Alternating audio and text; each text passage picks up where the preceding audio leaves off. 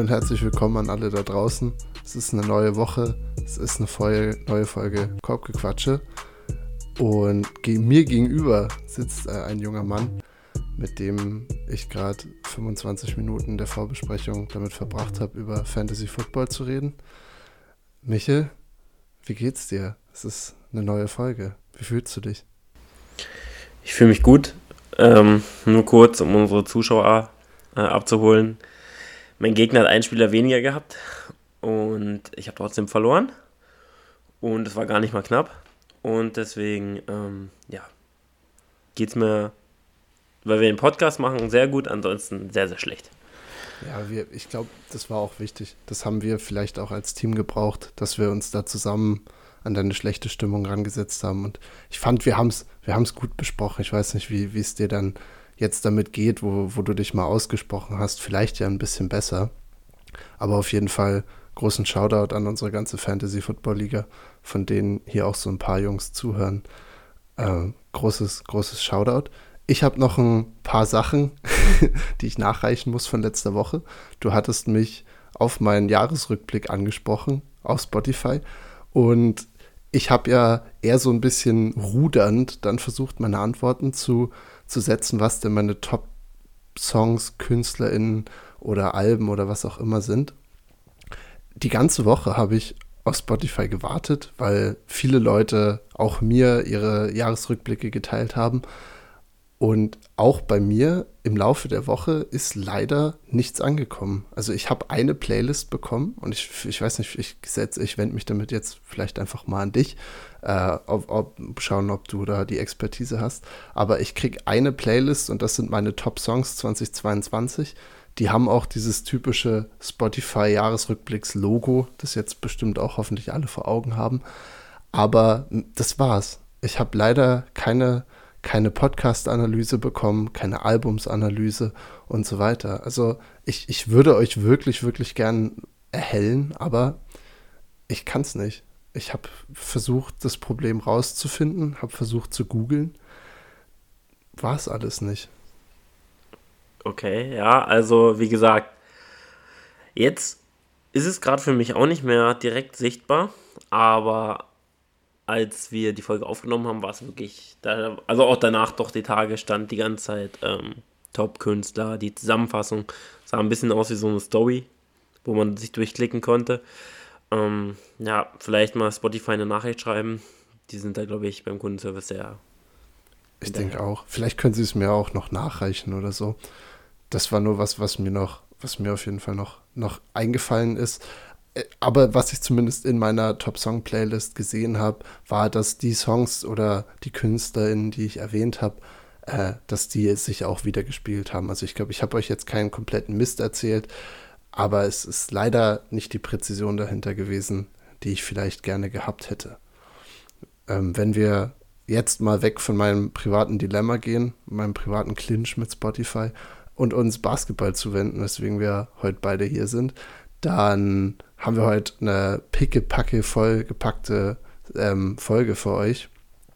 Aber bevor es in unser Hauptthema, unsere Hauptrubrik heute gehen soll, kurze Besprechung. Letzte Nacht auch wieder ein Spiel gewesen. Es waren die Milwaukee Bucks zu Gast bei, nee, umgedreht, ne? Die Magic zu Gast bei den Milwaukee Bucks. Ah ja, Michel zeigt mir an. Nee, nee, war, war schon so. Bucks waren bei den Magic. Und ja, Bucks haben das Ding am Ende gewonnen. Ja, ich, ich werde gleich das an dich weiterleiten. Michael, was sind deine Gedanken zu dem Spiel gewesen? Was hast du von, von beiden Teams gesehen? Was waren für dich so Punkte, die vielleicht ein bisschen rausgesprungen sind? Also ich habe mir natürlich das ganze Spiel reingezogen, wenn die Bucks schon mal ähm, bei der Zone laufen, dann äh, gucke ich mir das natürlich auch an. War ja auch echt ein geiles Spiel. Man hätte ja vorher vermutlich eher gedacht, dass es ein bisschen klarer hätte werden können. Ich fand auch, dass die Bugs das schon aber immer noch unter Kontrolle hatten, das Spiel. Also ich hatte jetzt nie so riesen Angst gehabt. Also da am Ende vom zweiten Viertel war es, glaube ich, wo, wo Schofield einfach wirklich mal äh, zu Prime Clay Thompson wurde. Ähm, da hatten sie einen kleinen Lauf, aber hier im Endeffekt hatte ich da jetzt nie so richtig Befürchtungen. Aber ja, die Bugs, also wir haben ja schon öfter mal über die Bugs gesprochen, aber ähm, ist einfach ein geiles Team. Also auch immer mehr, wenn man die Rollenspiele anguckt, sind auch echt nicht so, wenn man jetzt wirklich so, ich finde, andere Teams haben da viel, also die Clippers oder auch, ähm, wenn man jetzt an, jetzt also auf dem Stegreif fallen mir keine Sperren, aber auch äh, die Hawks oder irgendwelche anderen Teams, denkt man immer, die haben viel bessere Rollenspieler, aber wenn man sich dann auch so einen so Pat Connaughton anguckt, den feiere ich so hart, das ist ein absoluter Shooter und der verteidigt auch äh, immer mit vollem Einsatz. Bobby Portis, also wirklich Saison seines für, Lebens, oder? Für, für Six Man of the Year, für MVP ist es krank, was der also auch an eigener ähm, Shot Creation drauf hat. Also das ist wirklich was, was eigentlich Rollenspieler selten sehr gut machen. Roy Portis macht das krank. Also Turnaround, das ist wirklich im Post. Der Dreier, der macht echt super viel. Und dann kommt natürlich immer Janis, der auch wieder 33, glaube ich, aufgelegt hat. 34, 13 und 5 Assist. Das ist natürlich dann wieder absolut krank. Ähm, und auch Drew ähm, und Chris, wenn die, wenn die fit sind, ähm, sieht das äh, gut aus. Aber auch die Magic haben, wie gesagt, ein knappes Spiel geliefert, sind immer dran geblieben, haben sich da echt nicht abschütteln lassen. Passierte dann doch oft im dritten, dass sich dann so ein etwas schlechteres Team doch doll abschütteln lässt. Hat mir sehr gut gefallen. Franz, am Anfang habe ich gedacht, oh, da freue ich mich heute auf die Folge. Franz äh, fand ich am Anfang nicht so überzeugend. Ähm, habe ich gedacht, kann ich gleich weiter auf ihn rumhacken. Dann, ähm, nein, Franz hat auch ein sehr, sehr gutes Spiel gemacht. Ähm, hat er, glaube ich, auch wieder sehr, sehr gute Wurfquoten gehabt am Ende, obwohl er am Anfang doch relativ viel verlegt hatte. Ähm, er hat 25 aufgelegt bei 61 Prozent aus dem Feld. Also sehr, sehr gut. Hat auch, ähm, was ich letztes Mal angesprochen hatte, Playmaking, ein, zwei Plays drin gehabt, wo es echt, oh, die waren sehr, sehr lecker. Und dann äh, auch Boy Boy immer wieder zu sehen. Das ist einfach nur, einfach nur Wahnsinn, was der Typ macht, äh, wie der sich entwickelt hat. Ja, ist einfach ein geiles Team mit anzugucken. Wen ich auch feier, Markel Foles. Jetzt ist wieder äh, da. Das vierte Spiel. Ja. Das vierte Spiel. Und ähm, ja, hätten wir früher mal mit dem Podcast angefangen, gäbe es, glaube ich, auch ein, zwei lustige Sachen zu seinem Jumper früher, der also die noch eine deutlich schlimmere Entwicklung gemacht hat als Janis. Ähm, aber jetzt eigentlich ein wetter, wetter Shooter ist.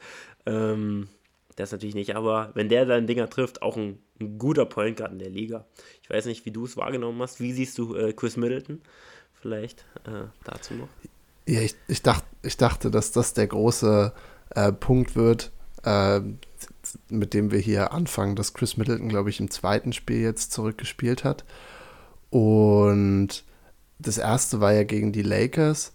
Und bei den Lakers äh, hat er sich so ein bisschen wie der alte Chris Middleton auch angefühlt. In dem Spiel hast du jetzt gemerkt, klar, nach einem gebrochenen Hand ist da auf jeden Fall, äh, ja, da, da, muss er erstmal warm werden. Das dauert seine Zeit, bis man wahrscheinlich auch die Raps wieder drin hat und dann auch wieder auf dem Niveau und der Geschwindigkeit von einem NBA-Spiel funktionieren kann.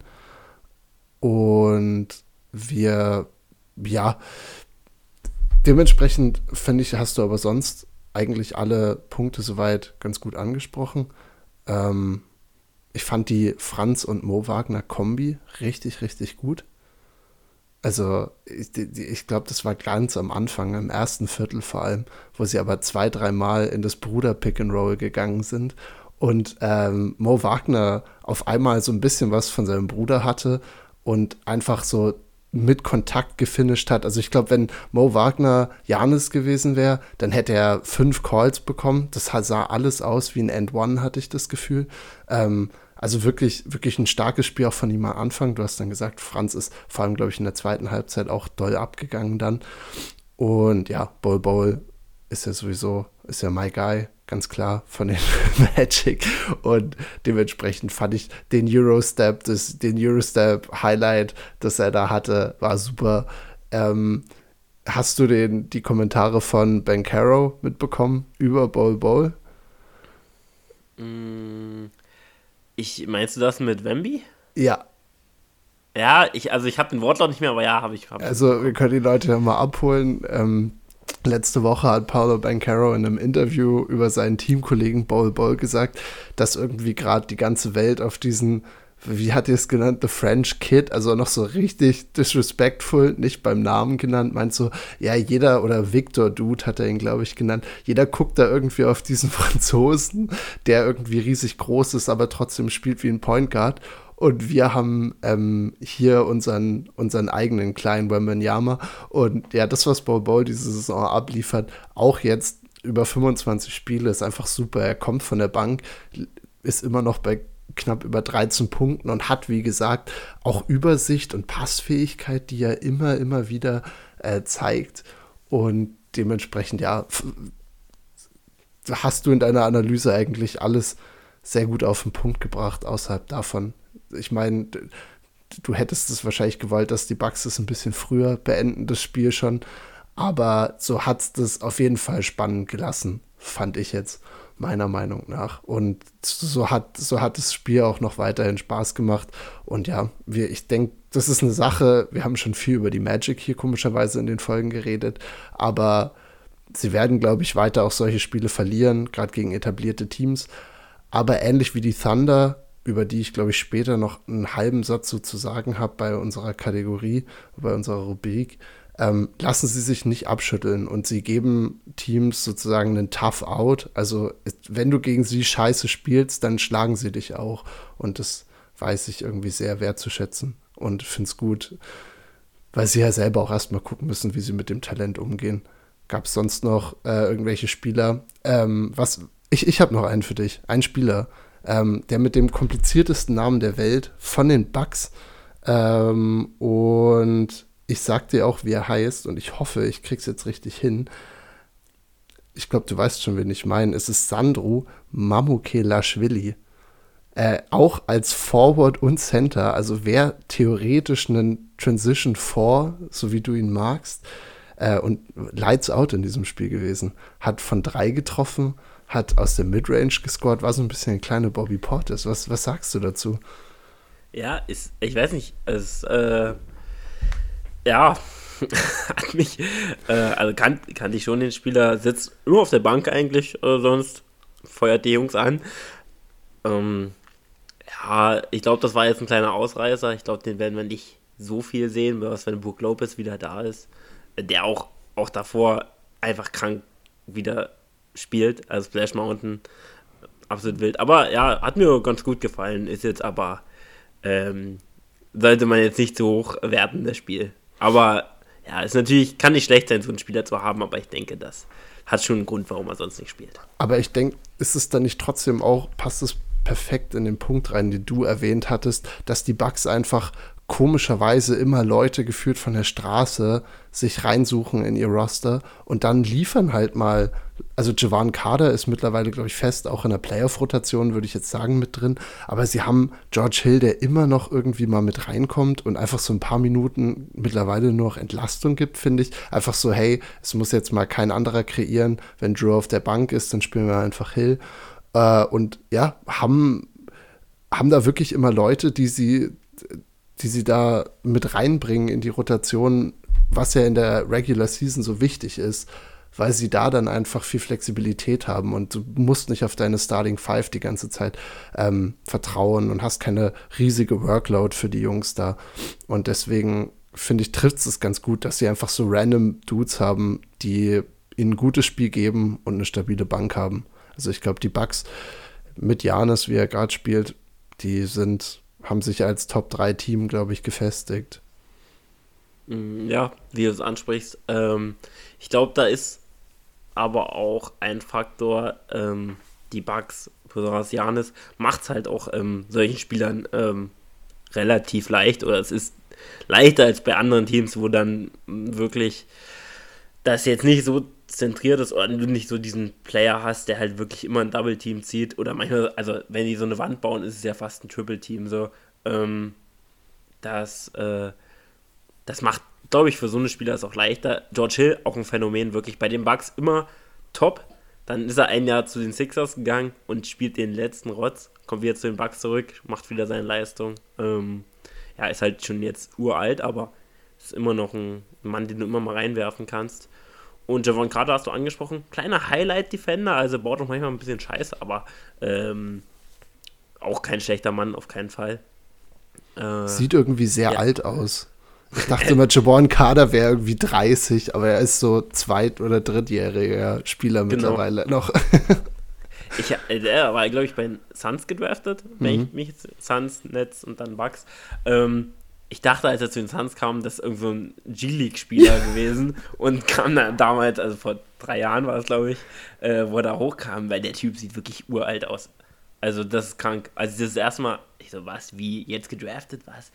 Ähm, hat mich auch schockiert. Also zutiefst schockiert. Ähm, also was ich noch zu Middleton sagen wollte, äh, ich finde aber schon, dass man sieht, dass er dem Team gut tut. Also so ein Chris ja. Middleton ist einfach, der ist wichtig für die Bucks und der wird sich auch noch steigern, weil das ist auch so echt so ein Spieler, der echt noch viel Last von Janis nehmen kann. Und auch von Drew, weil Drew in der Offensive nicht immer so, besonders wenn er selber kreieren muss, schon manchmal ziemlich räudig, also was er da abliefert. Voll, und ist ja auch gar nicht das, wofür er da ist, weil ich finde, so wie er, so wie er ähm, mit Assists dir was geben kann, Drew Holiday in dem Fall, äh, das ist ja das, was du von ihm brauchst und dann halt die Lockdown-Defense auf der anderen Seite. Und wenn du komplementär dazu Chris Middleton hast, der einfach scoren kann ohne Ende, als die Bucks gewonnen haben, also die Finals vor zwei Jahren, hat er 36, glaube ich, in Spiel 6 in einem, in einem Closeout-Game aufgelegt. So, das ist unfassbar. Okay.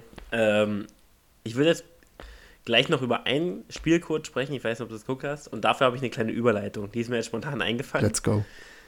Und du hast jetzt die Wahl, also musst dich entscheiden.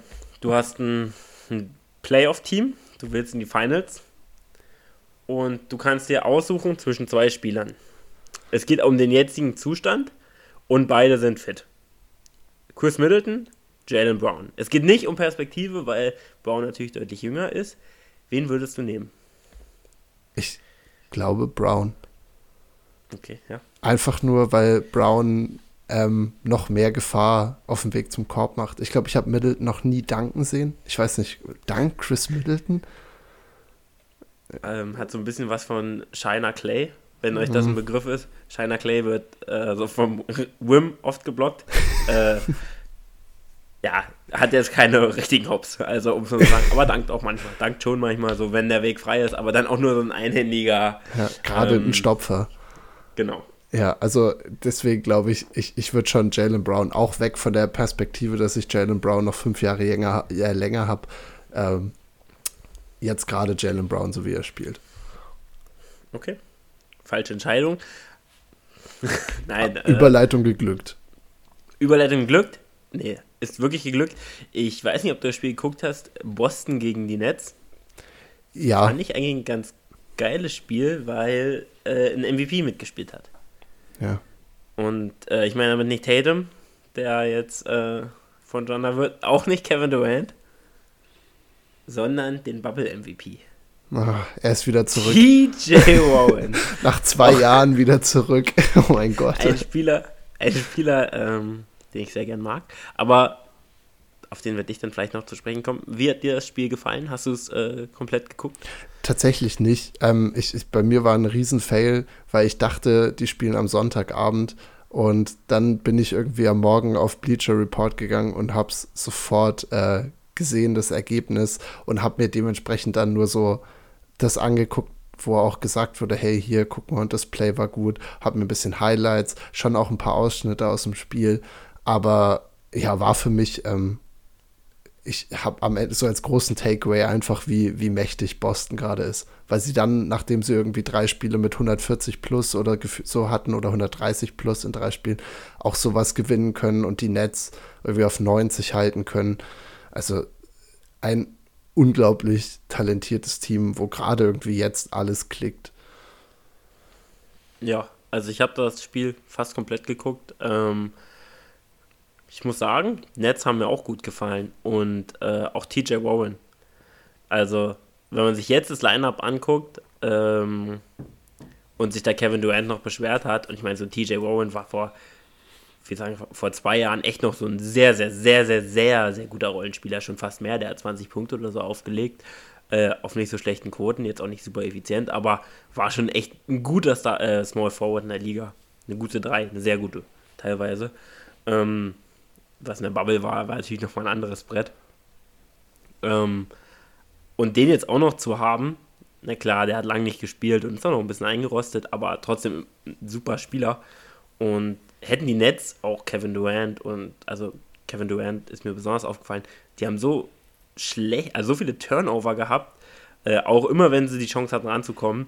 Äh, wäre das nicht passiert, dann wäre, glaube ich, auch äh, das Spiel, hätten das Spiel, glaube ich, auch gewinnen können. Und ähm, ja, ich wollte einfach nur sagen, dass die Nets da echt gut aussahen und mit da auch noch einen echten, richtig wertvollen ähm, Spieler dazu bekommen haben, der denen auf jeden Fall hilft, weil dann kann einer von den Guys, sag ich mal, die am Ende von der Bank saßen, ähm, jetzt nicht mehr auf dem Feld sein, er dann dafür spielen kann, auch für Kevin Durant halt ein äh, ziemlich guter Ersatz sein. Und ja, genau das äh, wollte ich nur sagen. Und Boston ist einfach auch verdammt stark, das muss man auch sagen. Also, wenn die ihre Leistung auch defensiv abrufen und offensiv natürlich auch absolut stark, dann sind die momentan wirklich fast unschlagbar. Ja, zwei Sachen sind mir jetzt noch zu den Netz eingefallen. Erstens, dass ich irgendwo ein Stat gesehen habe. Äh, ich glaube, das war irgendwer von The Athletic, damit wir hier ein paar Quellen noch geben.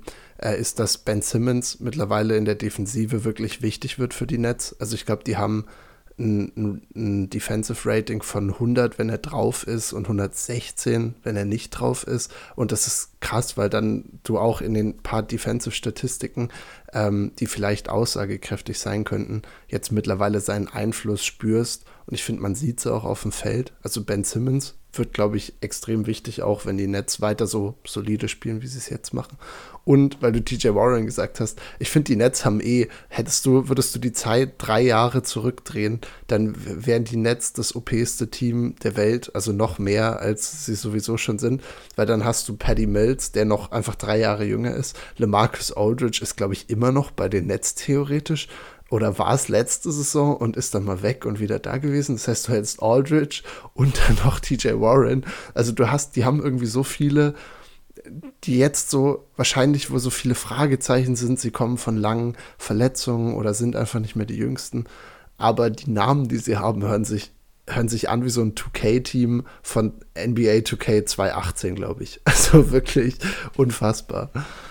Ich fand das aber noch kranker, auch das Jahr, wo Blake Griffin dahin ja. kam. LeMarcus Aldridge. Genau da hatte da wirklich jeder All-Star, also Ex-All-Star, Paul Millsap auch noch. Also hätten die, glaube ich, ihre, ihre ähm, All-Star-Spiele äh, quasi zusammengerechnet, das wäre utopisch gewesen. Also wirklich, weil da war dann auch Harden, Kyrie und also Blake damals auch noch, immer noch, wie gesagt, einen riesigen Spot in meinem Herzen. Ähm, damals aber noch mehr. Detroit Detroit Blake, einer wirklich der besten Spieler dies All-Time. Ähm, und ja, das war, war wild. Das stimmt. Die haben dann so Spieler immer bei, wo man sich denkt, ha, wäre der jetzt noch ein bisschen jünger? Voll. Obwohl ich Aldridge auch davor, letzte, vorletzte Saison echt noch gut fand. Der hat seinen Job immer noch gemacht. Ja, aber er war. Auch ein halt Power Forward. Aber er war nicht, es ist ein Power Forward, aber er, er war halt nicht mehr der LeMarcus Aldridge, der die Spurs, äh, für die praktisch auch geholfen hat, Playoff-Serien zu gewinnen und so. Okay, na, nachdem wir hier auch eine kleine Detour jetzt gemacht haben, kommen wir zum Hauptteil der Folge. Wir haben uns fünf Teams rausgesucht, Michael und ich. Fünf Teams lauten folgendermaßen: Atlanta, ich muss hier mal meine Notizen mit haben: Atlanta, Mavs, Lakers, Pels und T-Wolves.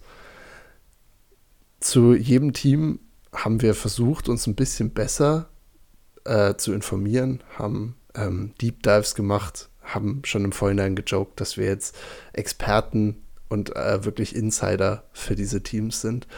Und für jedes Team ableitend sozusagen von unseren Ausarbeitungen haben wir eine Frage formuliert und wir werden versuchen, euch diese Teams nach und nach kurz vorzustellen dann die Frage zu stellen und dann in eine hitzige, aber faire Diskussion über das jeweilige Team und die Frage zu treten. Michel, du kennst die Spielregeln, du kennst die Teams. Ich sehe an deinem Grinsen, dass du anfangen möchtest. Such dir ein Team raus. Sehr, sehr gerne. Am Anfang äh, sprechen wir eigentlich auch immer über die News und deswegen würde ich gleich, äh, kommen wir gleich zum, zum hottesten äh, Spot momentan. Ähm, das sind die Atlanta Hawks. Vielleicht äh, hat der eine oder andere mitbekommen. Trey Young, ähm, der, der Number One in Atlanta, hat sich verletzt. Ähm, und dann hat der Coach gesagt, äh, er soll zum Shootaround kommen, ne? Und äh, klar, dann haben die auch ihr Treatment und dann gucken, wie es läuft. Das war Trey egal. Trey ähm, wollte spielen und äh, selber das natürlich entscheiden. Nicht zum Shootaround gehen, dann selber gucken, wie es läuft. Ne? Ganz klare Sache. Und ähm, da hat Nate, Mc Nate McMillan gesagt, ähm, entweder äh, er kommt von der Bank dann äh, in dem Spiel oder er kann zu Hause bleiben, braucht gar nicht auftauchen. Das hat sich Trey Young dann nicht zweimal sagen lassen und ist dann einfach nicht aufgetaucht. Logisch richtige hat er gemacht, ja. Gegen Indiana, sehr erwachsene Entscheidung von ihm. Ähm, und ja, das ist bei den Hawks. Und da jetzt meine Frage: Kannst du mit Trey Young als dein Leader ein Championship-Team aufbauen? Ich, ich habe gerade schon nonverbal meine Antwort eigentlich gegeben. Ich überlege jetzt gerade, während ich hier rede, noch ein bisschen, aber ich glaube, meine Antwort bleibt auch dabei, dass ich denke nein und ich glaube aber auch, es kommt darauf an, wie du die Frage meinst. Meinst du als Leader off-court, also außerhalb des Platzes oder halt im, im, in der Umkleidekabine? Also meinst du da oder meinst du auf dem Platz? Weil ich finde, da kann man dann wahrscheinlich zwei unterschiedliche Antworten geben. Also ich habe, glaube ich, bei beiden sogar die gleiche, aber ich meine, ich würde jetzt schon sagen, er ist der Leader, weil kein Spieler ist ansatzweise so gut wie er. Obwohl ich habe auch gesehen, er wirft nicht mal 30 Prozent dieses Jahr von draußen. Also auch echt nicht so nice. Ähm, aber so auf dem Feld ist er natürlich immer der Leader, hat auch sehr viel den Ball. Ähm, ich, also du kannst gerne beides kurz beantworten. Ich, aber ich meine allgemein so der Leader. Also okay. auch off the court. Okay, okay. Weil dann würde ich sagen, On-Court hast du alles gesagt. Er ist die Zukunft dieser Franchise. Ähm, sie haben ihm, glaube ich, letztes Jahr die Verlängerung von fünf Jahren für 207 Millionen äh, gegeben. Das heißt, sie kommen da auch gar nicht raus. Also er ist über kurz oder über lang, muss er die Nummer eins sein. Und unter seiner sozusagen Führung haben sie ja schon vor zwei Jahren relativ überraschend die Conference Finals erreicht. Sie waren zweimal in den Playoffs wieder, haben Winning Records gehabt. Ich denke, dass das spielerisch kannst du da keine Abstriche machen. Und jetzt kommen wir aber zu dem Off the Court, weil ich habe auch durch diese Story, die da rausgekommen ist, habe ich mich ein bisschen damit befasst. Und das ist das zweite Mal jetzt nach 2021, wo Trey wirklich richtig mit dem Head Coach aneinander gerät. Jetzt ist es Nate McMillan, damals 2021 noch Lloyd Pierce. Äh, weiß nicht mehr, we wem der Name noch was sagt.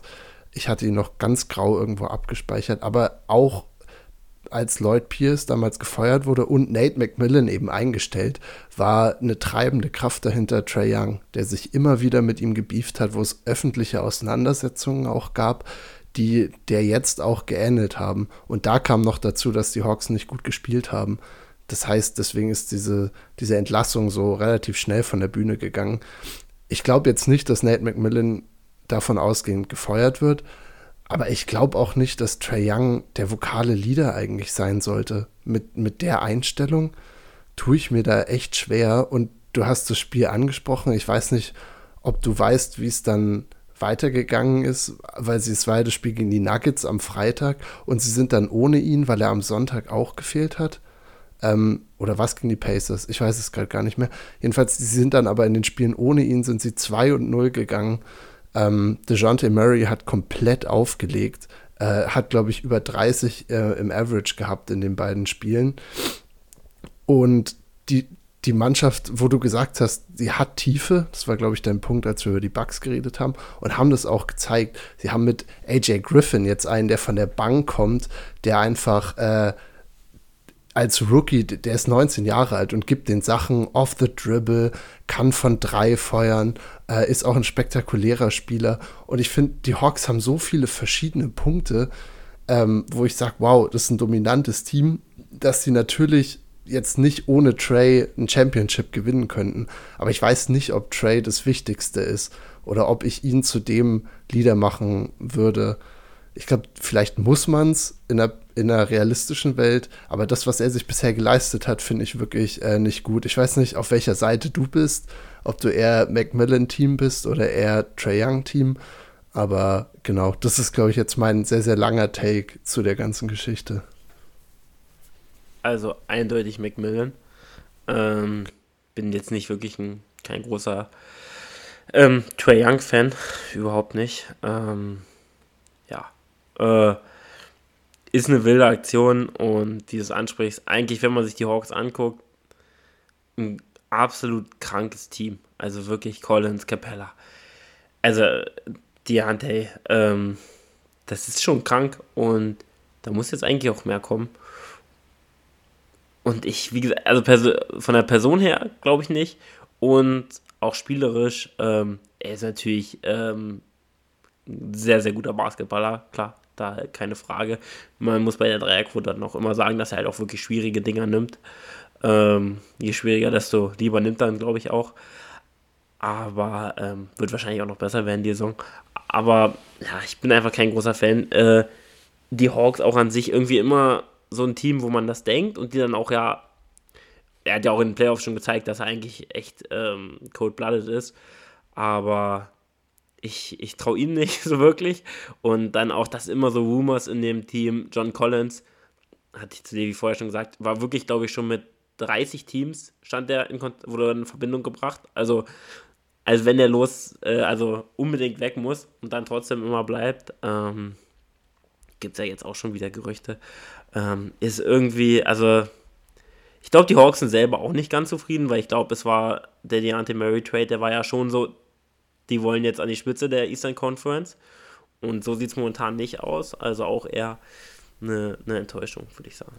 Ja, vor allem, du hast gerade gesagt, auf der einen Seite hat Trey Playoff-Spiele und auch ganze Serien für sie gewonnen. Aber was ist denn letztes Jahr passiert, als sie gegen die Heat gespielt haben?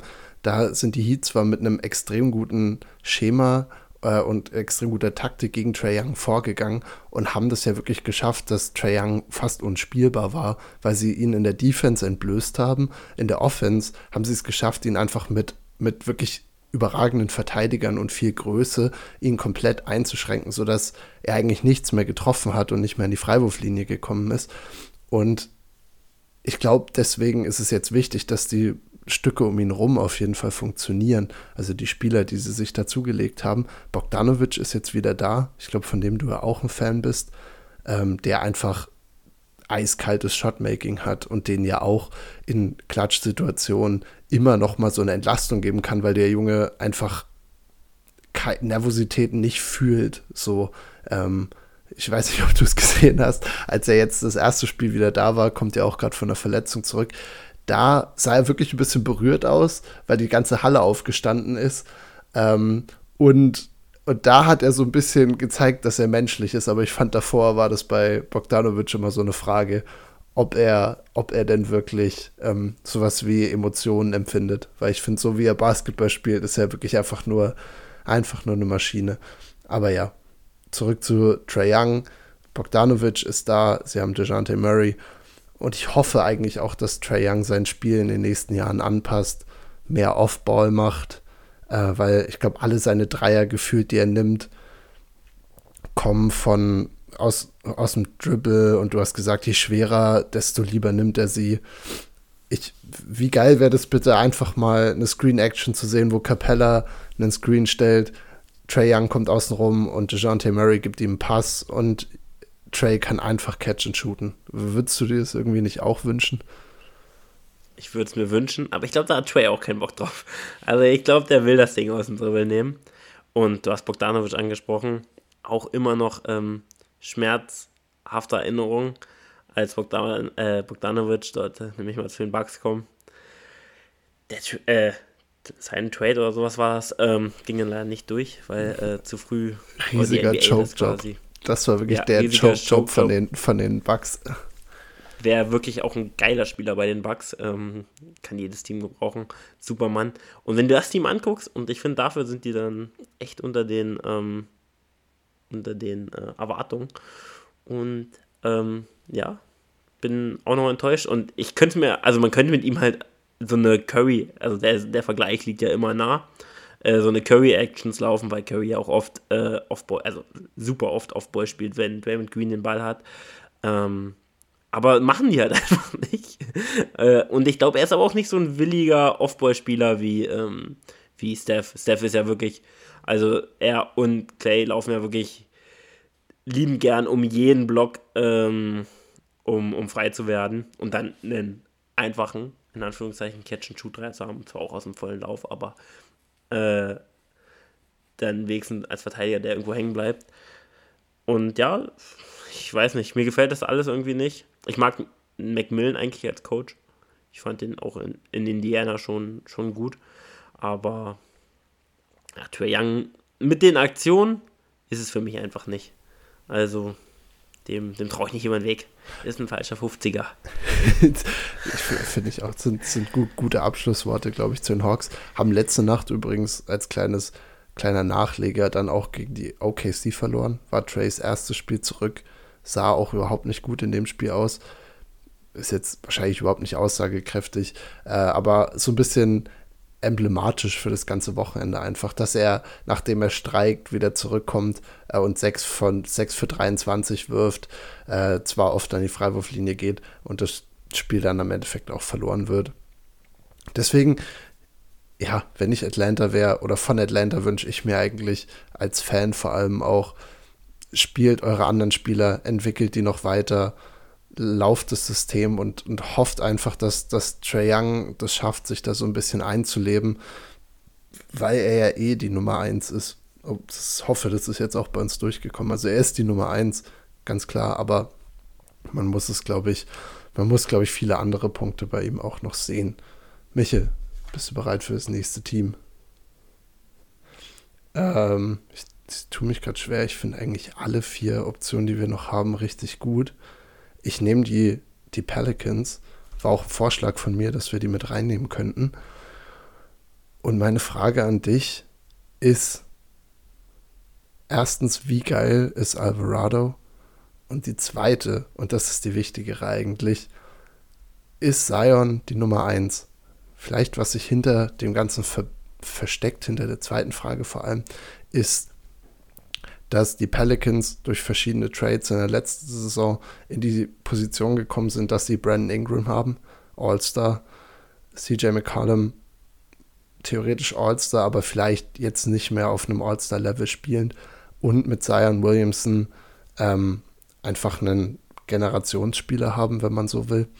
Und durch Zions ja, Geschichte mit Verletzungen war es halt immer der Punkt, okay, wessen Team ist es denn? Wer ist der, wer ist vielleicht auf dem Feld die Nummer eins? Wer ist der Spieler, zu dem du gehst, wenn du einfach ein Bucket brauchst? Wer, wer übernimmt Verantwortung und dann vielleicht auch im Lockerroom? Also wer wird dann irgendwann auch zum, zum vokalen Anführer der ganzen Sache? Und jetzt gerade ist Ingram verletzt. Die Pelicans spielen besser denn je. Ist Zion für dich die Nummer eins beim Pelicans? Also zur ersten Frage. Grand Theft Alvarado viel zu krank. Let's go. Super, super guter Mann. Auch der, vermutlich einer der geilsten Verträge der NBA. Ähm, jetzt, den sie da gemacht haben. Also den Mann, den rauben sie da wirklich aus. Also das ist kriminell. Äh, was der für seine Arbeit äh, kriegt, ist, ja, das ist, ist, quasi der Mindestlohn der NBA.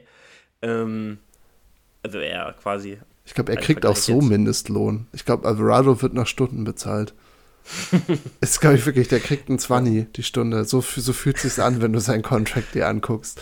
Ja, ja. Die, die beuten den schon ganz schön. Aber, ähm, um zur zweiten Frage zu kommen, ich glaube, er muss die Eins sein.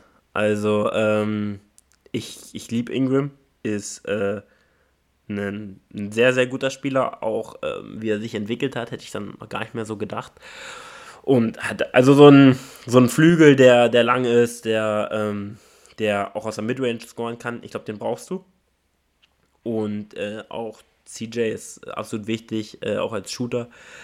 Aber Zion muss deine Eins sein. Also, ich glaube, Zion ist jetzt, den musst du halt featuren. Weil, wenn Zion den Ball hat, dann passieren halt gute Sachen. Bloß wenn er sich defensiv auch noch so reinhängt, dann ist er auch in meinen Augen nicht nur ähm, offensiv als Option, sondern als Spieler allgemein ähm, natürlich deutlich besser als die anderen ähm, Jungs und auch nochmal einen Abstand zu Ingram. Ähm, weil der, der, ist ja, also es ist wirklich, das ist äh, Generational Talent. Das ist krank. Ähm, und ja, also der wird die Eins sein und die Pelicans werden auch die nächsten Jahre krank gut sein. Ähm, wenn er fit bleibt, natürlich, also wenn er gesund bleibt. Äh, aber er muss die Eins sein, ist die Eins und ähm, wird vermutlich immer nur noch besser.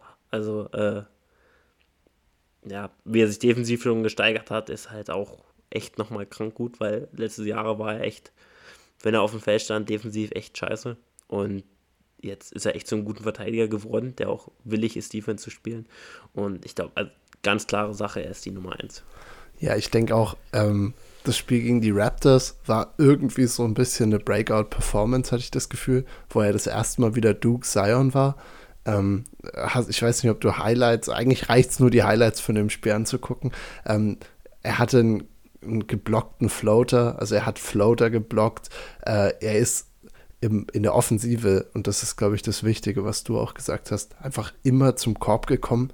Also er hat ja einfach so Maße, wo er ja wirklich ausgewachsene Männer, die, ich weiß nicht, 35 Jahre alt sind, einfach schafft, in die dritte Reihe zu befördern. Er nimmt die Schulter runter und boxt die Leute wirklich, wirklich weg. Es gab dieses eine legendäre Bild auch aus dem Spiel gegen die Raptors, was entstanden ist, wo er gegen OG ähm, stand und dann ist Herbst halt rübergekommen und er ist zum Korb, er hat es geschafft, so einen Spin-Move zu machen, ist zum Korb gekommen und dann ist das Bild unterm Korb entstanden und ich, das sollten sich eigentlich auch alle angucken, die jetzt zuhören, ähm, wo vier äh, Verteidiger von den Raptors einfach um ihn rumstehen und ihm zugucken, wie er das Ding offen reinlegt, weil er es einfach, er powert sich durch alles durch, nicht zu stoppen.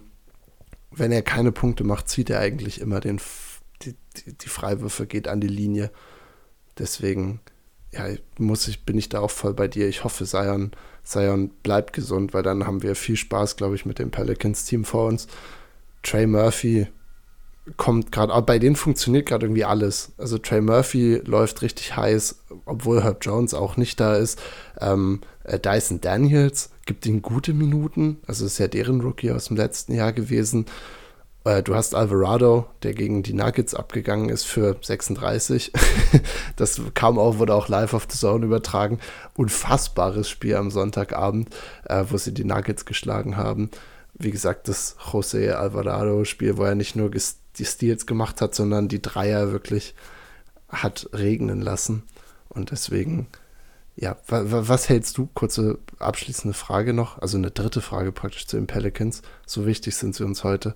Äh, was hältst du von einem Trade? Sie haben ja eine Milliarde Picks. Und ich glaube, wir reden, also zumindest meine Fragen bei anderen Teams geht auch noch viel um Picks, äh, um Trades. Äh, was würdest du davon halten, Miles Turner zu den Pelicans? Weil ich mag Valanciunas, aber ich finde, er gibt nicht die Art Rim Protection, die vielleicht Miles Turner geben würde. Was würdest du von einem Miles Turner Trade halten? Hm, also ich würde tatsächlich, also an sich der Trade Turner ist halt in den Sachen ein bisschen besser, die du vermutlich eher neben Zion brauchst. Also er ist ein besserer Dreierschütze und noch ein besserer Rim Protector ich will jetzt nicht damit sagen, dass Miles Turner so viel, also ein besserer Spieler unbedingt ist, weil Roland Tunis hat schon noch ein, zwei Sachen, die er deutlich besser kann. Also zum Beispiel im Post irgendwas machen und auch Passing. Ähm, ist halt so ein europäischer Big Man halt. Auch Rebounding ist er echt stark. Ähm, aber an sich passt das natürlich besser. Aber ich bin eigentlich nicht so ein großer Freund von Trades, wenn es so gut läuft. Aber der Trade, der würde schon, schon Sinn machen, auf jeden Fall. Aber es läuft ja echt gut bei denen und ich sehe da auch echt nicht also den Need, das zu machen, weil Valanciunas ist jetzt kein so ein guter Schütze wie Turner, aber ist jetzt auch echt äh, kein, keiner, den du außen die ganze Zeit stehen lassen kannst. Deswegen finde ich den Fit eigentlich gar nicht schlecht und äh, sieht ja auch so aus, als wenn die, wenn es da alles gut läuft. Ähm, wieder, also ich würde noch kurz zu sagen, sagen sage ich jetzt mal, wenn ich den sehe, aber wenn der das Ding halt verwirft da am Korb, er ist halt auch original gleich wieder da, um sich den Rebound zu holen. Sofort. Also du, du kriegst diesen Rebound nicht. Der, der Typ ist direkt wieder, entweder kommt direkt ein Putback lang, fängt das Ding und macht einen rein. Also es ist absolut krank. Ähm, aber ich würde den Trade nicht machen. Ich weiß nicht, äh, wenn du jetzt die Wahl hättest, würdest du es machen? Ich, habe es vorgeschlagen und ich denke, eigentlich würde ich es machen, wenn ich die Pelicans wäre. Andererseits äh, sind die Pelicans auch eins von neben Boston, glaube ich, ein Team, was Top 5 in Offensive und Defensive Ranking gerade ist. Das heißt, sie sind in der Defense und du hattest die Trivia-Frage, hatten wir letzte Woche ja, sind sie in der Defense Nummer 2. Das heißt, sie haben eigentlich auch mit Zion, der besser wird, Herb Jones etc., haben sie gute Verteidiger. Äh, ich weiß nicht, ich würde, glaube ich, Miles Turner einfach nur sehr gern in der Umgebung sehen. Aber du hast natürlich einen, wilden, einen guten Punkt, weil die NBA jetzt gerade so trade-lastig ist, dass man sich immer vorkommt, als wäre das nur ein Videospiel, aber da hängen ja wirklich auch so Persönlichkeiten mit dran. So, wer, wer, weiß, ob das gut passt mit Miles Turner. Und so wie es jetzt ist, das Team hat so viel Spaß. Also jedes Mal, wenn ich sie live gucke, ich, also ich weiß nicht, was dein Eindruck ist, aber Zion lacht. Ich habe Zion nicht mehr lachen sehen seit zwei Jahren. Äh, wie gesagt, mit Alvarado hast du einen kompletten ja, Anführer, der einfach da den Team Spirit so unglaublich hoch hält. Die Bank liebt jedes Play und das ist irgendwas, irgendwie was, worauf ich so gerne gucke. Und das, das sehe ich bei denen einfach. Die Halle steht hinter ihnen. Nur geil, nur geil. Ja, auf jeden Fall. Also wie du es angesprochen hast, so ein Trade ist halt immer, bringt erstmal ein bisschen Unruhe rein ins Team. Auch wenn der dann äh, schon positiv sein kann, aber erstmal so ein bisschen Unruhe drin. Aber der Trade würde schon Sinn machen. Das wäre vermutlich auch nicht schlecht. Ähm, Turner wirkt jetzt auch nicht so wie der Spieler, der, ähm, der da jetzt so groß Probleme macht. Ähm, deswegen glaube ich, das ist ganz gut. So, ich würde sagen, wir kommen zum nächsten Team. Ähm, und wir kommen zu einem Team. Wir kommen zu den äh, Minnesota Timberwolves äh, den Timberwolves und ähm, da auch eine News, Kyle Infinity Towns hat sich verletzt und äh, ist jetzt zwei Spiele raus. Äh, da sind sie 1 und 1 gegangen, also 1 verloren, 1 gewonnen. Jetzt ähm, meine Frage, ich die äh, tatsächlich so schon gehört habe. Ähm, sollten oder sind die Minnesota Timberwolves mit einem klassischen Center wie Rudy Gobert ohne einen zweiten Center quasi besser aufgehoben als mit Carl Anthony Towns? Exakt die Frage habe ich mir auch rausgesucht. Also ich, ich, ich habe ja hier auch meinen Fragenzettel vor mir und ich dachte schon, als du darauf hingeführt hast, so, ja, weil das eigentlich gerade wirklich die große Frage bei den Timberwolves ist. Und ich muss, ich denke irgendwie ja, also es ist jetzt, ist jetzt gerade noch wirklich, ich finde, es ist noch so eine, so eine Münzwurfentscheidung. Also wahrscheinlich, wenn du mich in einer anderen Lage fragst, könnte ich es auch andersrum sagen. Aber so wie es jetzt gerade funktioniert, Ant braucht einfach Platz und du hast so viel für Gobert aufgegeben. Das heißt, du tradest jetzt Gobert einfach nicht, weil wahrscheinlich, du könntest es auch andersrum sagen, ist Gobert da gut aufgehoben, aber der Zug ist jetzt abgefahren seit dem Sommer. Äh, und ich denke, da sollten die Leute vielleicht auch aufhören, dass das so eine Debatte ist, weil was sollen sie machen? So Gobert jetzt wieder verkaufen oder wegtraden, macht überhaupt keinen Sinn. Da verlieren sie so viel auch an Wert.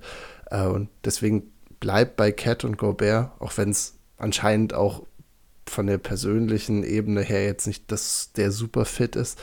Aber ich finde, Towns ist keine gute Vier.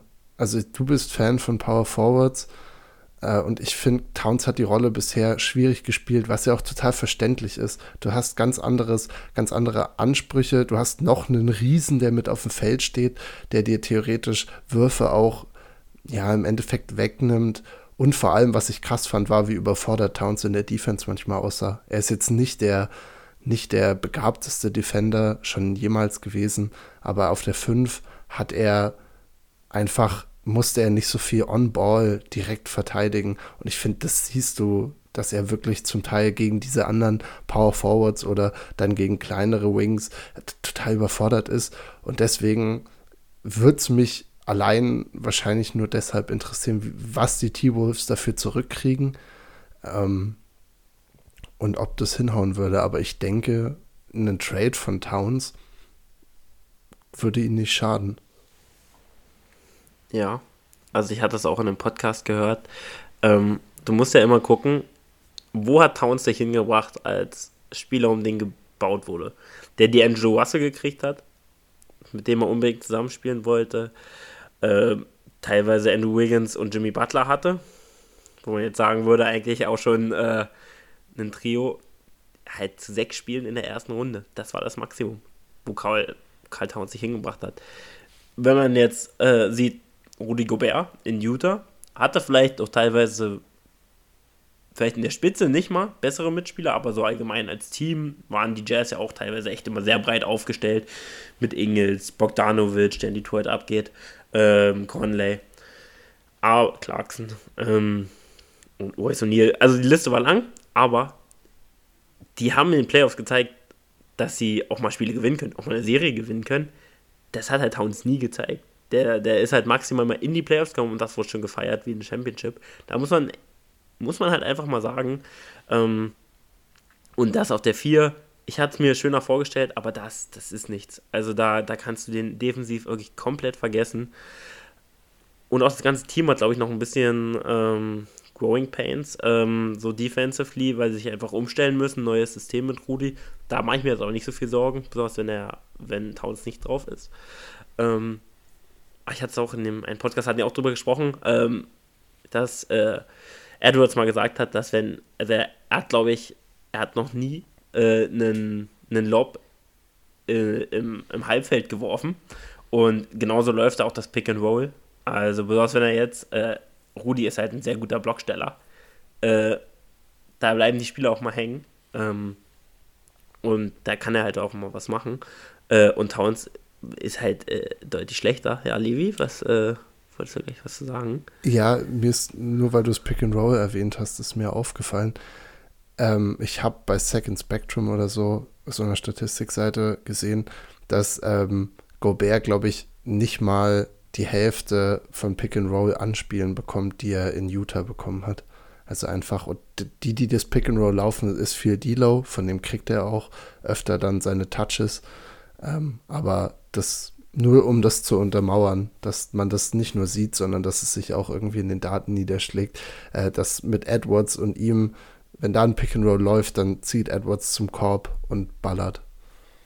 Ja, auf jeden Fall. Ich meine, das macht er auch nicht schlecht, aber äh, Rudi hat als, als Rollman schon seine Qualitäten. Ähm, und klar, er ist jetzt basketballtechnisch nicht überragend, aber er kann auch mal einen Pass spielen, so.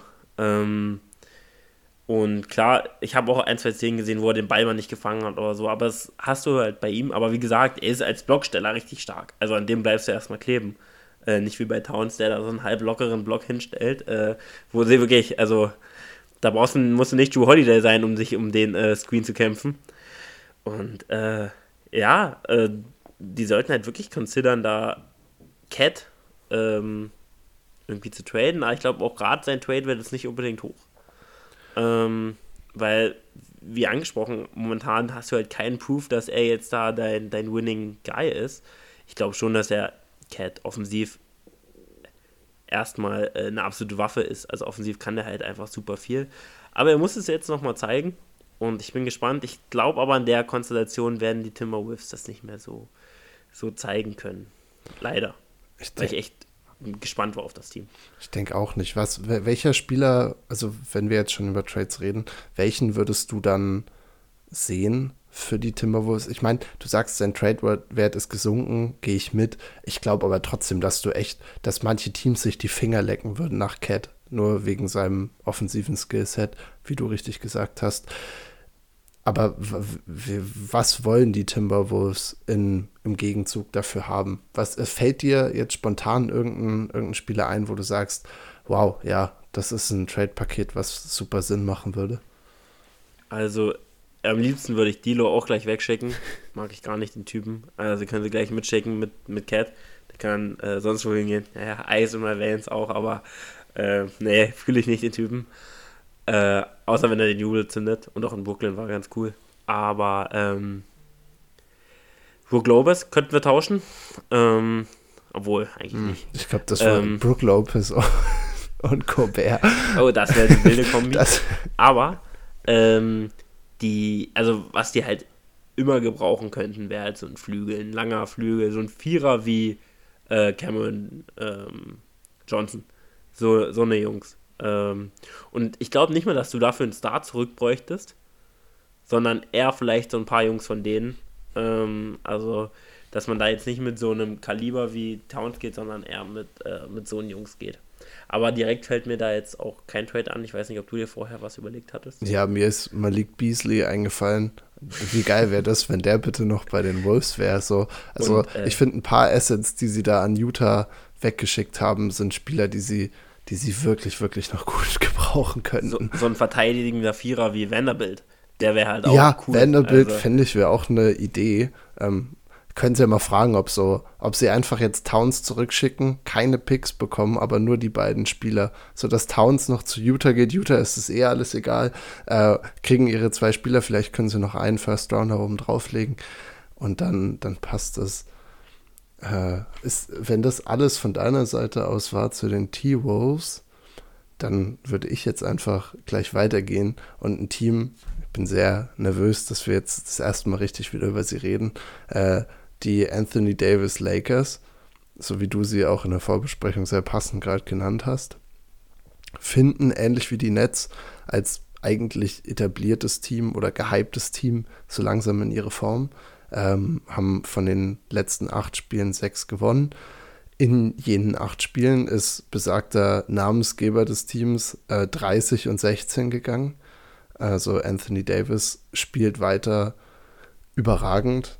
Und das Team baut sich mit LeBron zurück immer noch um ihn herum auf. Äh, ich habe jetzt folgende Trade-Szenarios für dich. Sie wurden sogar, sind sogar Reports, die das rausgebracht haben. Ähm, geht um Trades für die Lakers. Drei Szenarien wurden in einem folgenden Report äh, dargelegt. Mich würde interessieren, würdest du einen von den drei machen oder gar keinen davon? Die Lakers haben noch zwei Picks, wie wir alle wissen. 2027, 29, jeweils First Round. Dazu Spieler, die vielleicht irgendeine Art von Wert haben und die sie nicht von DoorDash äh, abgekratzt haben, wie Austin Reeves. Russ, klar.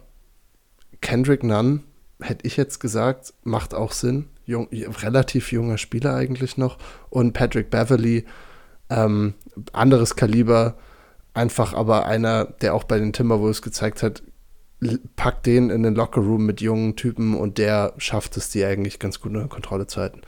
Also, folgende drei Optionen mit den Sachen. Ähm, Russ und zwei Picks gehen für einen Superstar oder halt einen Star zumindest raus. Oder Alternative, dass man Russ und ein Pick für vielleicht Rollenspieler. Das wäre dann sowas, denke ich, wie Miles Turner und äh, Buddy Hield, zum Beispiel von den Pacers. Beziehungsweise, wenn du ein bisschen weiter runtergehen willst, du schickst Nunn, Beverly und einen Pick weg und kriegst halt wahrscheinlich mehr Low-Level-Rollenspieler, also jetzt nicht so große, in Anführungsstrichen, Namen wie Turner oder sowas zurück. Ähm, aber halt zum Beispiel Wings, die shooten können, Wings mit Größe äh, und guten Verteidigungsskills, also das, was die Lakers eigentlich gerade brauchen. Ähm, würdest du für einen der folgenden Trades gehen? Ich kann es mal kurz, falls das jetzt zu verwirren war, runterbrechen. Du schickst Russ mit zwei Picks weg und versuchst einen Star zu kriegen. Du schickst Russ mit einem Pick weg, versuchst gute Rollenspieler zu kriegen. Oder Kendrick Nunn und Beverly mit einem Pick weg ähm, und versuchst ebenfalls gute Rollenspieler zu bekommen. Du kannst Option 2 und 3 natürlich auch kombinieren. Und versuchen, ganz, ganz viele gute Rollenspieler zu bekommen. Ähm, hängt natürlich jetzt auch immer davon ab, wen man da kriegt. Also so Richtung Jay Crowder wäre natürlich was ganz Feines. Da so würden sich die Lakers natürlich die, die Finger nachlecken. Auch viele andere. Ähm, aber es ist schwierig. An sich würde man sagen, klar, einen Star nimmst du immer, wenn es ein guter Star ist. DeMar so DeRozan zum so. Beispiel. De, DeMar wäre natürlich auch natürlich ein sehr, sehr guter Mann.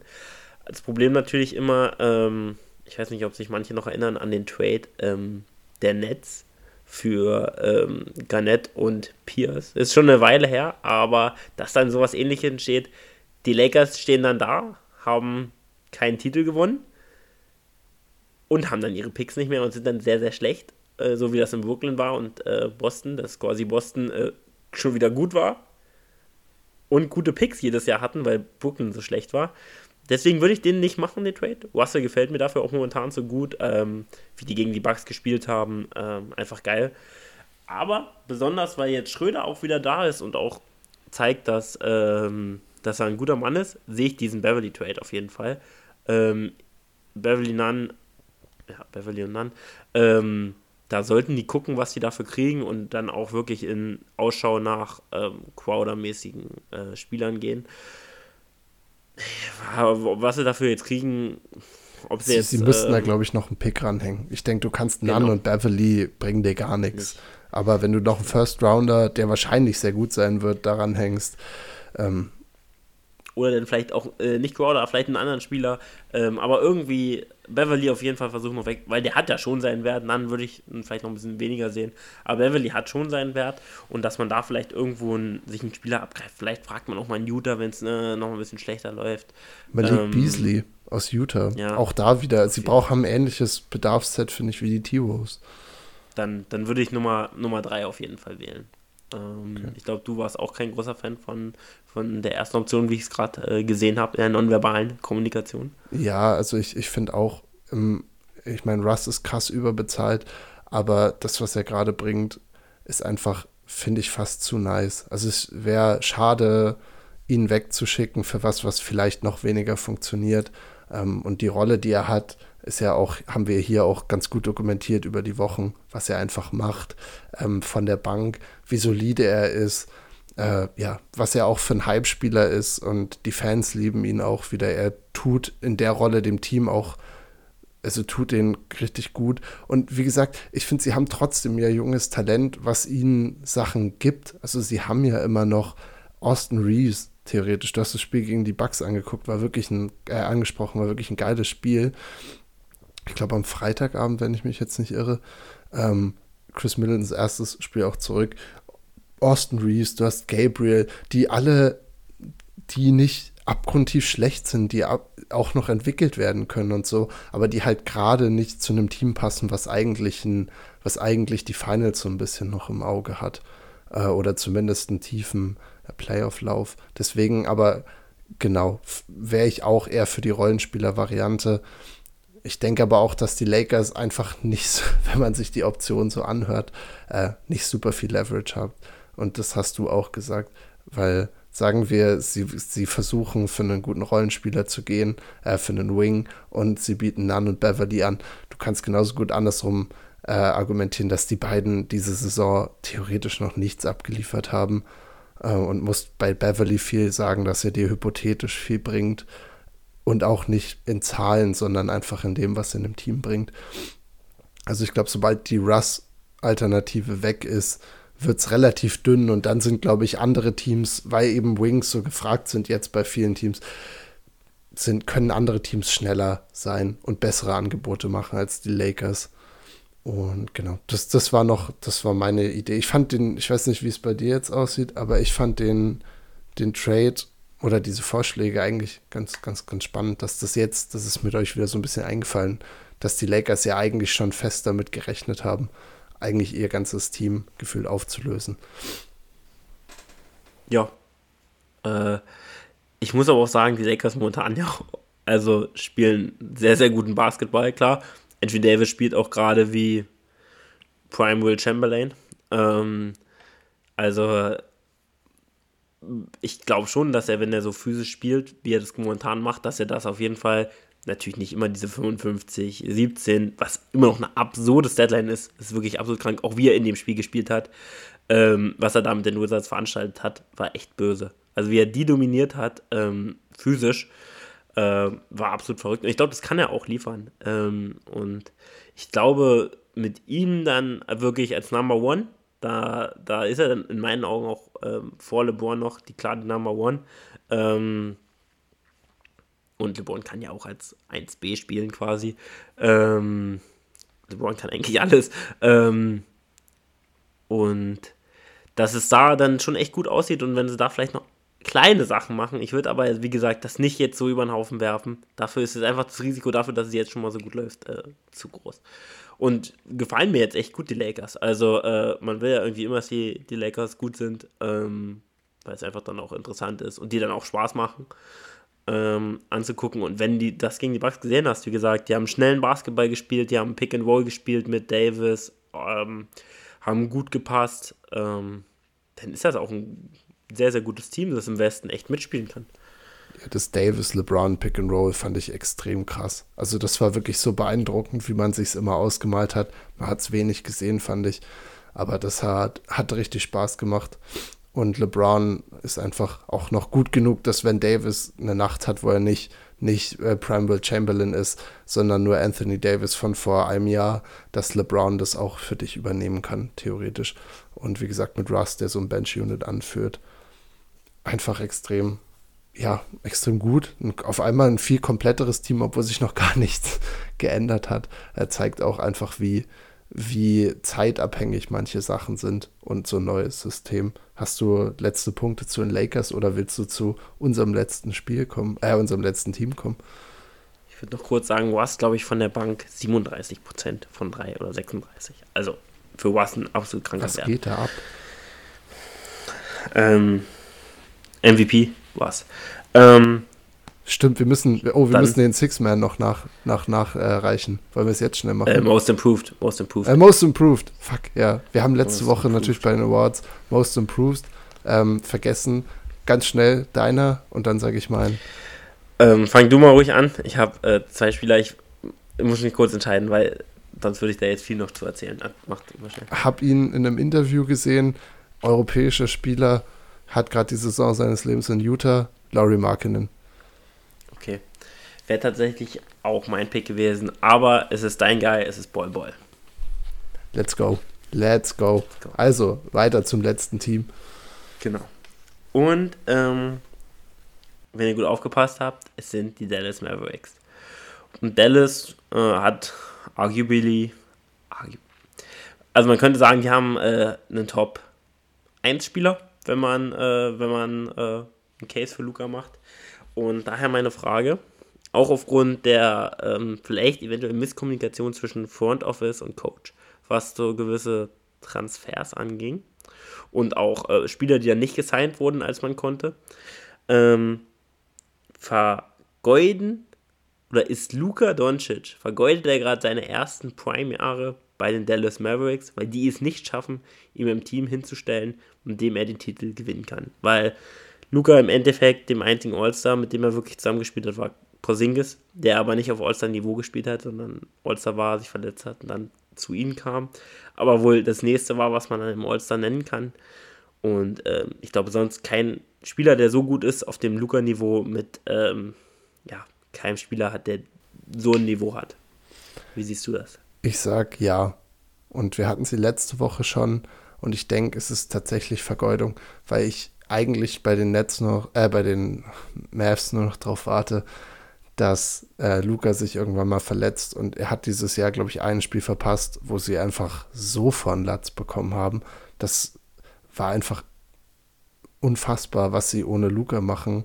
Ähm, wie gesagt, hat auch, glaube ich, eine der größten Plus-Minus-Differenzen Differences. Also wenn er auf dem Feld ist versus wenn er nicht auf dem Feld ist, ist das Team einfach so um Welten schlechter und wird bei so vielen Punkten geschlagen. Und ja, ich finde, sie stehen trotz seiner krassen Leistung ja wirklich in Anführungsstrichen nur 12 und 11. Haben jetzt natürlich äh, komplett entgegen meines Arguments letzte Nacht die Suns komplett zerlegt, äh, was eine Leistung ist, die gerade wahrscheinlich nicht so viele Teams schaffen. Aber deswegen sage ich, sie vergeuden es. Sie haben so unglaublich viel, eigentlich auch, womit sie arbeiten könnten, aber sie vergeuden es. Was ist dein Take? Ja, ich würde auch so sagen momentan. Also ich dachte, besonders in den ersten Jahren, ähm, dass Dallas, das ist so ein geiler Fit, die machen da so viel richtig in Dallas. Auch damals mit dem Porzingis Trade, fand ich richtig geil, die zwei Europäer zusammen. Aber wie sich ab dann äh, halt gewandelt hat, es ging halt dann wirklich für Luca immer steiler bergauf. Also war ja ein rasanter Anstieg. Der Typ legt unglaubliche Zahlen auf. Ähm, und ich meine, so an sich, so Kleber, Dolphine Smith, auch Bullock, auch wenn er jetzt nicht trifft, aber sind ja Spieler, die an sich super zu Luca passen. Ähm, klar, Tim Hardaway ist jetzt defensively nicht so stark, aber ist auch ein Rollenspieler, der halt seinen Dreier trifft, auch mal sehr, sehr heiß laufen kann.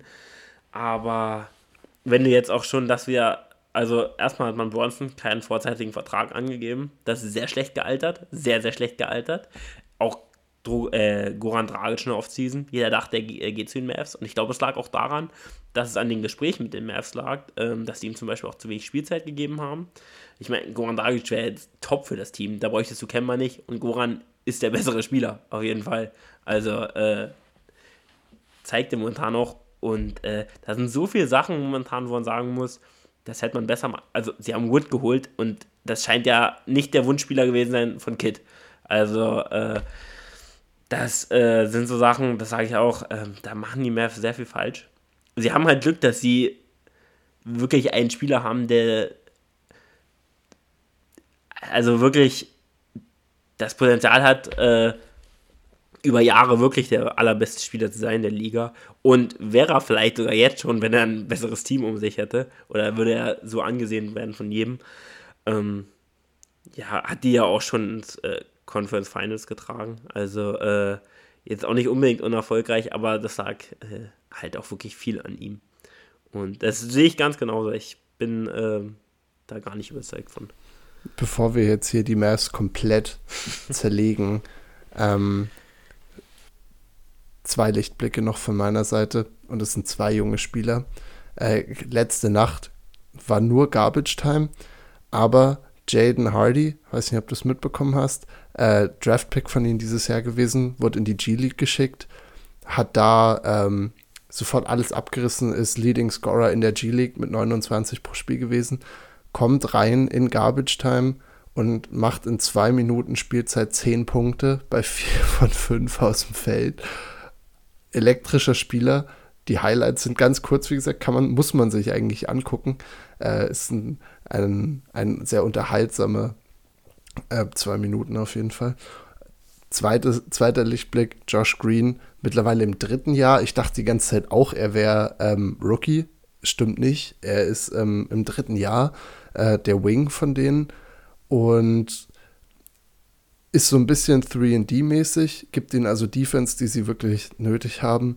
Äh, kann von drei Punkt, wie gesagt, treffen. Auch wichtig, wenn du Luca im Spiel hast kann aber auch Handling übernehmen und das macht er in letzter Zeit immer mehr. Hat, ähm, ich glaube, am Wochenende 16, 5 und 4 aufgelegt und das ist eine Statline, die in letzter Zeit öfter so äh, bei ihm auftaucht. Also einfach Grund, grundsolide und ich finde, je nachdem, wie Spencer Dinwiddie spielt, wenn du so einen da hast, ist der als Komplettpaket doch eigentlich dein zweitbester Spieler, oder? Ja, also das also wie du Josh Green schon angesprochen hast, den fand ich auch so geil, wirklich. Also, äh, erstes Jahr er, glaube ich, fast gar nicht gespielt. Letztes Jahr schon so reingekommen, aber da auch immer echt streaky unterwegs und auch echt noch viele Fehlentscheidungen. Ist auch sehr athletischer Typ. Passt einfach. Äh also ich meine, so, die machen ja auch gute Jobs, aber also die, so Player Development auch teilweise. Ähm ja. Kann man, aber kann man auf jeden Fall sagen. Also würde ich unterstreichen. Alles klar, dann, dann haben wir die, die Mavs jetzt hier nicht in ein total schlechtes Licht gestellt. Auch wenn, ich will schon, ich will, auch wenn sie, auch wenn sie Lukas Jahre vergeuden, nach wie vor. Das waren nur zwei Lichtblicke. Luca, komm zu, den, komm zu den Bugs. Komm zu den Bugs. Das wäre der Fit des Jahrzehnts. Ähm, letzte Sache noch, bevor wir uns äh, hier dann verabschieden von euch. Ich bin diese Woche dran, mich an Michel zu wenden. Wir bleiben einfach mal im Feld der Popkultur. Wir hatten jetzt also schon Musik in verschiedenen Facetten. Was fehlt noch? Klar, Netflix, zweite große Säule. Ich weiß nicht, wie es bei dir gerade aussieht, ob du Zeit überhaupt hast für Netflix, ob du gerade in dem Grind drin bist für Netflix. Was ist eine Show, die du einfach, die dir jetzt in den Kopf kommt, wenn du sagst, wow, möchte ich einfach mal teilen mit Leuten da draußen? Welche Show? Warum? Es ist absolut schwer. Ähm, also reden wir jetzt von aktuellen Sachen, die ich gerade geguckt habe? Du kannst, keiner kann, glaube ich, verifizieren, ob du uns jetzt was von vor zwei Jahren erzählst. Okay, ja. Ähm, gut, dann sage ich jetzt einfach mal, was äh, mich jetzt beschäftigt hat, was ich jetzt geguckt habe. Also an sich würde ich ähm, einen empfehlen. Okay, es ist so, also das ist wirklich eine sehr, sehr komplexe Frage. Ähm, wirklich eine meiner Lieblingsshows, The Witcher. Aber, also allgemein freue ich mich, kommt nächstes Jahr im Winter. Habe ich auch die Spiele gespielt. Ist einfach ein Henry Cavill feiere ich. Ähm, auch Alona Holmes habe ich geguckt. Ähm, auch ein Film. Äh, aber Co äh, Cognito Inc. Ähm, ich glaube, die Serie heißt, äh, lass mich mal schnell nachschauen, das ist äh, äh, eine animierte Serie. Also, ähm, ich kann ich derzeit ja kurz erzählen, was ist dann dein Take ja. dazu, dass der Witcher nicht Henry Cavill nach der dritten Staffel mehr ist, sondern jetzt Liam Hemsworth, also der Bruder von Chris Hemsworth. Ich weiß, du guckst gerade so, als, als wären das die News für dich gewesen. Ist irgendwann vor zwei, drei Wochen, äh, oder ist schon, glaube ich, sogar länger her, wurde, ist das mir zu Ohren gekommen und wurde auch schon bestätigt. Das trifft mich hart. Also muss ich wirklich sagen, weil ich war wirklich ein sehr, sehr großer ähm, Fan von Henry Cavill. Also, ich finde auch, also, ähm, ja, einfach ein cooler Typ. Ich bin aber auch ein riesen äh, Witcher-Fan, deswegen ähm, bin ich trotzdem absolut hyped. Aber das finde ich schon ein bisschen schade. Das hat einfach Gerald, also das hat einfach sehr, sehr gut gepasst, fand ich. Der, der Fit war extrem gut. Und ähm, da werde ich auf jeden Fall jetzt noch eine Hassmail schreiben. Sofort. An die Produzenten. An Netflix. An Netflix, weil das hat mich jetzt, also hat jetzt meinen Tag echt nochmal ein bisschen, ähm, ja, ich will jetzt nicht sagen verschlechtert, aber ähm, hat es jetzt nicht besser gemacht, muss ich ganz ehrlich sagen. Also da hast du mir jetzt nochmal ein bisschen eine bittere Pille mit den Tag versaut. Ja. Ja. Das, das, also hat mich wirklich jetzt, äh, wenn ihr mein Gesicht sehen könntet, dann ähm, ist auf jeden Fall nicht schön, muss ich wirklich sagen. Hab mich lang nicht so lang nicht so verwirrt gesehen oder so, also dass seine Gesichtszüge sich so gelöst haben. Ja, ich bin sehr enttäuscht. Also wirklich sehr, sehr enttäuscht. Okay, deine, aber deine, also, okay, nee, deine okay, Serienempfehlung okay, trotzdem. Noch, eine noch eine Serie kurz, ähm, The Office.